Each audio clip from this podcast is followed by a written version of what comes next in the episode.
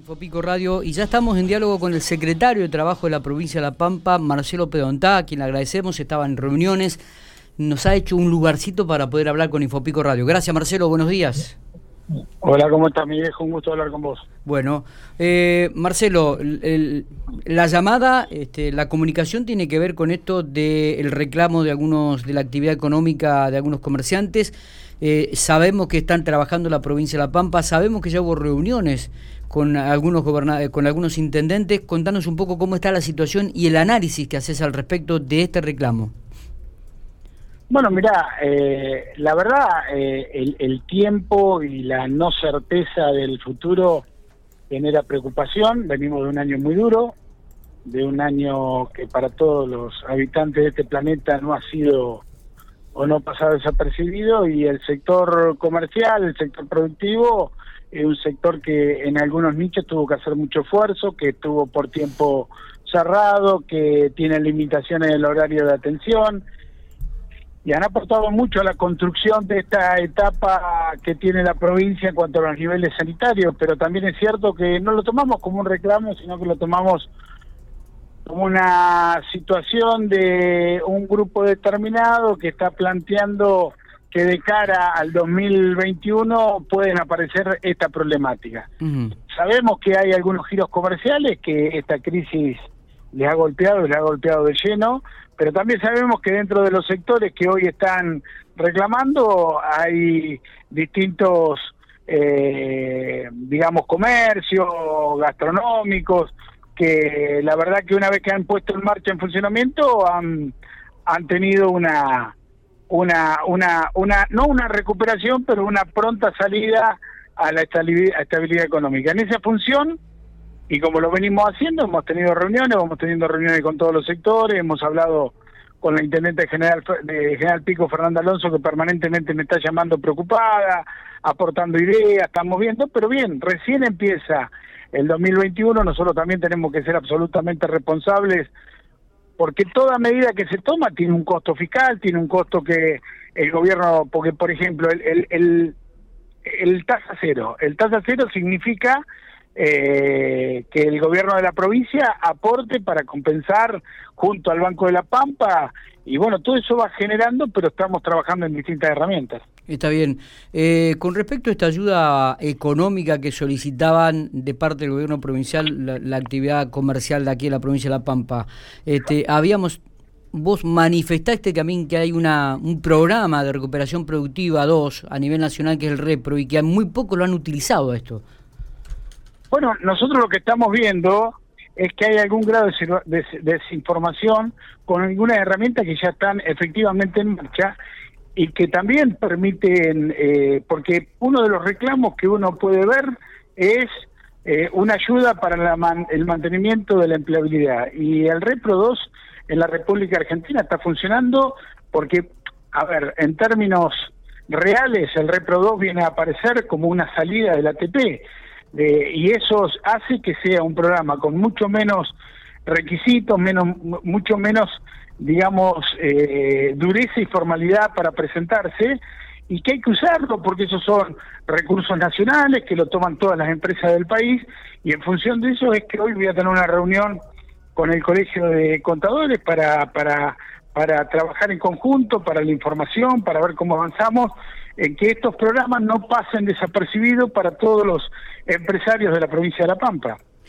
Eh, ¿Va a haber alguna ayuda? ¿Hay, alguna estrategia específica que están analizando ustedes, Marcelo, desde el gobierno provincial? Nosotros, nosotros permanentemente estamos analizando, conjuntamente con los intendentes, con el Banco de la Pampa, con los distintos organismos, estamos analizando herramientas que hagan eh, ponernos de cara al futuro de otra, con otra perspectiva.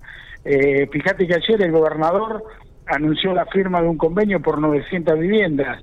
Los pampeanos sabemos que la construcción moviliza el consumo, moviliza mucha cuestión, y más cuando se trata de barrio, eso también, porque acá vamos al, meollo de la cuestión, sobre todo para los comerciantes, los gastronómicos, es la caída abrupta del consumo. No sé, si estas herramientas generan mayor, digamos, ingreso en, grupos familiares que hoy están viviendo de changa y eso se vuelca absolutamente al consumo y eso empieza a hacer andar la rueda. Que tenemos que generar mecanismos paliativos para la, la coyuntura, olvídate, pero hoy en la República Argentina y sobre todo en la provincia de La Pampa hay, mucho, muchas herramientas que, que son muy, muy exitosas.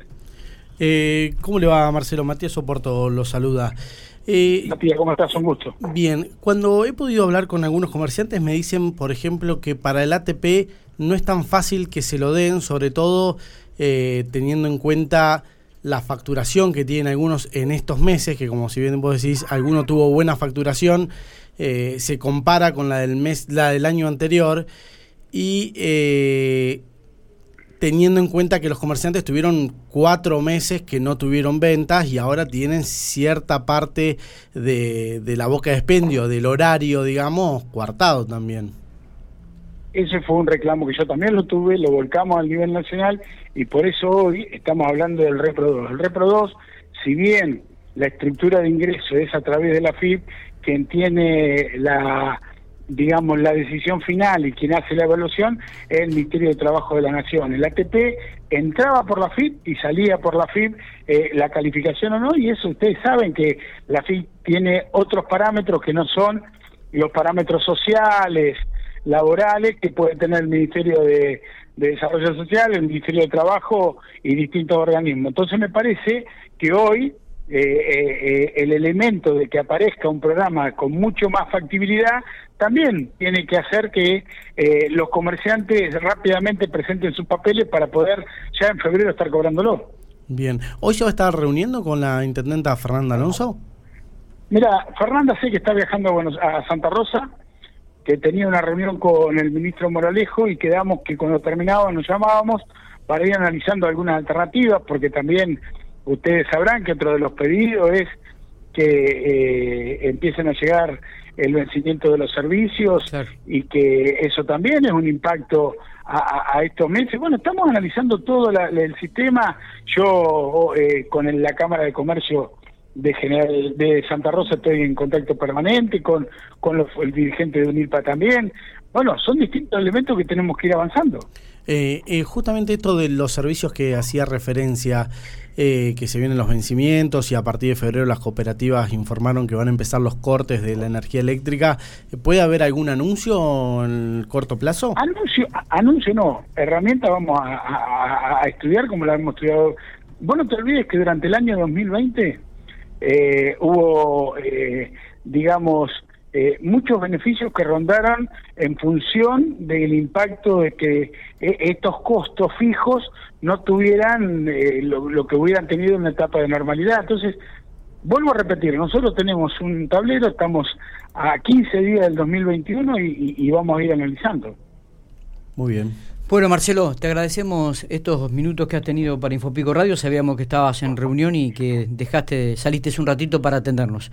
Eh, no, no, estamos comunicándonos. Te agradezco yo. Te, agradezco y déjame porque para ahí quedó la última parte en la nebulosa. Matías Toso, nuestro secretario de, Energía, por supuesto que está estudiando alternativas para el tema de lo que decía tu compañero. Bien, perfecto. Vamos a tener, ¿Eh? vamos a profundizar este tema seguramente en el curso de la semana, entonces.